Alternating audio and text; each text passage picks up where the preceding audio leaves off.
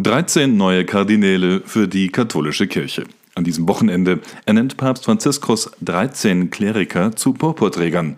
Neun davon sind derzeit mindestens jung genug, um bei einem Konklave auch wählen zu dürfen. Und knapp die Hälfte der neuen Kardinäle sind Italiener. Tatsächlich besetzt nämlich der italienischstämmige Papst seit Jahren Schlüsselstellen auch im Vatikan immer wieder mit Italienern auch wenn er Exoten wie den Bischof von 20.000 Katholiken im südostasiatischen Brunei ebenfalls zum Kardinal macht. Wer also sind die Neuen? Fangen wir mit den sechs Südeuropäern an. Der 72 Jahre alte Marcello Semeraro ist seit kurzem Nachfolger von Kardinal Becciu, dem unter Korruptionsverdacht zum Rücktritt gezwungenen Präfekten der Kongregation für die Selig- und Heiligsprechungen der katholischen Kirche. Der 55 Jahre junge Mauro Gambetti ist Franziskaner und war Kustos des Klosters Assisi. Er wurde vor sechs Tagen erst zum Bischof geweiht. Nicht weihen lassen hat sich dagegen der Prediger des Papstes und Kapuzinerbruder Raniero Cantalamessa. Der 86-Jährige hat Zehner Deutsch ein spannendes Interview gegeben. Schauen Sie rein auf zehnerdeutsch.de. 80 Jahre jung ist Silvano Tomasi, den viele Sena Deutschleser auch schon kennen werden durch seine Arbeit als langjähriger Beobachter des Heiligen Stuhls bei den Vereinten Nationen in Genf. Ein weiterer Italiener ist der 56 Jahre alte Augusto Lo Giudice, Bischof von Siena. Und dann erhält auch Pfarrer Enrico Ferrocci den Kardinalshut. Der 80 Jahre alte Geistliche ist Mitte November zum Bischof geweiht worden und war Direktor des Caritasverbandes in Rom. Neben diesen sechs Italienern also wurde der maltesische Würdenträger Mario Grec von Papst Franziskus auserwählt, der 63-jährige Generalsekretär der Bischofssynode, bekannt von der heute schon legendären Amazonas-Synode, sowie der 80 Jahre alte Mexikaner Felipe Arismendi Esquivel. Er war 17 Jahre lang Bischof der mexikanischen Diözese San Cristobal de las Casas. Aber bleiben wir kurz noch in Amerika. Manchen deutschen Lesern bekannt sein könnte der italienische Erzbischof Celestino aus Braco. Der 75-Jährige sorgte unter Traditionalisten weltweit für Unmut, als er vor einigen Monaten knienden Katholiken die Mundkommunion verweigerte. Braco ist Kapuziner und seit März 2019 Erzbischof von Santiago de Chile. Apropos Aufregung, ein weiterer Amerikaner und der einzige aus den USA, der Kardinal wird, ist der neue Erzbischof von Washington, Wilton Gregory. Dieser hat angekündigt, dem Abtreibungsbefürworter Joe Biden die Kommunion spenden zu wollen. Mehr dazu lesen Sie auf unserer Homepage. Last but not least bleibt natürlich noch Asien. Aus den Philippinen wird der 68 Jahre alte Erzbischof José Fuerte Advincula zum Kardinal. Er hat bereits angekündigt, wegen der Pandemie nicht nach Rom kommen zu können, ebenso wenig wie der 69 Jahre alte Cornelius Sim, der in Schottland zum Erdölingenieur ausgebildete ehemalige Mitarbeiter des Shell-Konzerns, ist Bischof mit sage und schreibe drei Pfarrern für 20.000 Katholiken im islamischen Sultanat Brunei, einem kleinen erdölreichen Staat in Südostasien. Übrigens, Deutschsprachige gibt es unter den neuen Kardinälen keinen einzigen. Aber dafür gibt es jede Menge Nachrichten aus der Kirche im deutschsprachigen Europa, wie Chefkorrespondent Rudolf Gehrig nun berichtet. Stell dir vor, es ist Bischofswahl und keiner geht hin. So oder so ähnlich hat es sich am vergangenen Montag im Städtchen Chur in der Schweiz zugetragen. Seit dort der frühere Bischof Vitus Huonda seinen altersbedingten Rücktritt eingereicht hat, wird das Bistum vom Diözesanadministrator Pierre Bürcher geleitet.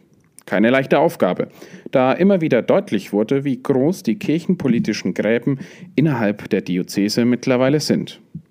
Wie auch wir von CNA Deutsch berichtet hatten, wollte erst kürzlich eine Gruppe von Katholiken aus Chur den Diözesanadministrator vor ein kirchliches Gericht zerren. Pierre Börcher hatte erst im März den früheren Bischofsvertreter Martin Kopp entlassen, nachdem dieser über die Medien versucht hatte, Einfluss auf die anstehende Bischofswahl zu nehmen. Die kleine Gruppe war nicht einverstanden mit der Absetzung Kopps und inszenierte unter anderem auch einen Protestzug. Jetzt, am vergangenen Montag, sollte schließlich ein neuer Bischof gewählt werden. Hierfür hatte Papst Franziskus eine Liste mit drei Kandidaten nach Chur geschickt, von denen einer durch die 22 anwesenden Domkapitulare gewählt werden sollte. Doch es kam anders. Nach interner Diskussion lehnte die Mehrheit des Domkapitels die Liste ab und beschloss, dass man freiwillig auf das Wahlrecht verzichte. Stattdessen soll der Papst selbst einen Nachfolger bestellen. Wir von CNA Deutsch sprachen mit Insidern aus dem Umfeld des Bistums. Diese bestätigten uns, dass die vorgeschlagenen Kandidaten vom Domkapitel als ungeeignet angesehen wurden, da diese nicht eng genug mit der katholischen Kirche verbunden seien.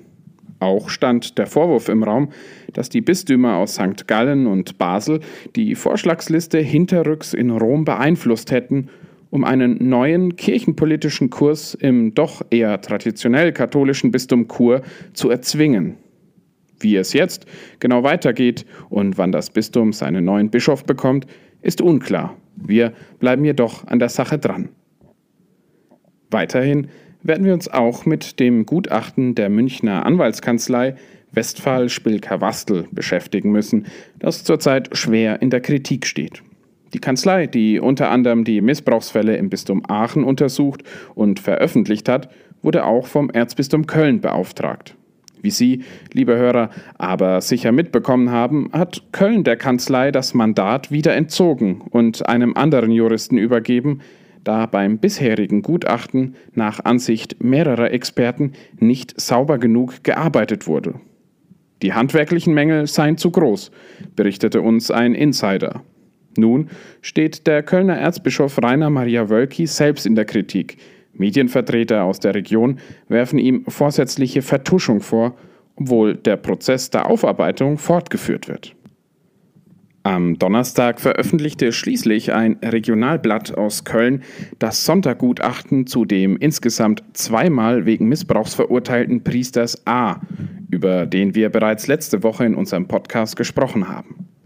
Das Gutachten kritisiert die früheren Kölner Erzbischöfe Kardinal Josef Höffner und Kardinal Joachim Meissner sowie den früheren Bischof von Münster Heinrich ten Homberg die genannten Verantwortungsträger hätten demnach pflichtwidrig, wie es heißt, kirchenrechtliche Verfahren gegen den Verurteilten unterlassen und ihn wieder besseren Wissens weiter eingesetzt.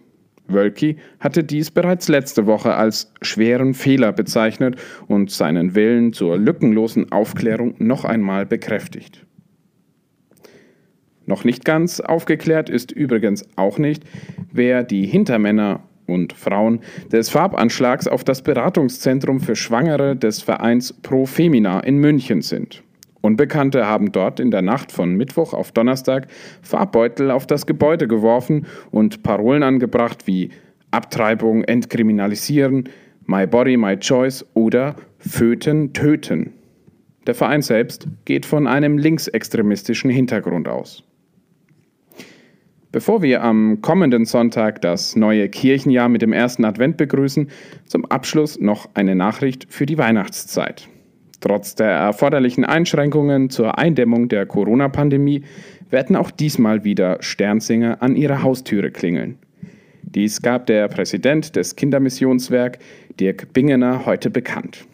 Zwar müsse das traditionelle Singen diesmal unterbleiben, doch mit einer Sternenlänge Abstand, wie Bingener sagte, sei der Rundgang für den guten Zweck dennoch möglich.